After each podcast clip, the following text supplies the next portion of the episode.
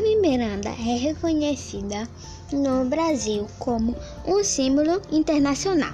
Em 1925, ela largou os estudos e começou a trabalhar como balconista em lojas, em que uma delas aprendeu a fazer chapéus, o que foi determinante para criações de seus futuros looks. Devido a ela ser uma pessoa muito talentosa, ela foi a primeira artista multimídia do Brasil, além de cantar e também atuava. Ela foi conhecida como a maior artista brasileira.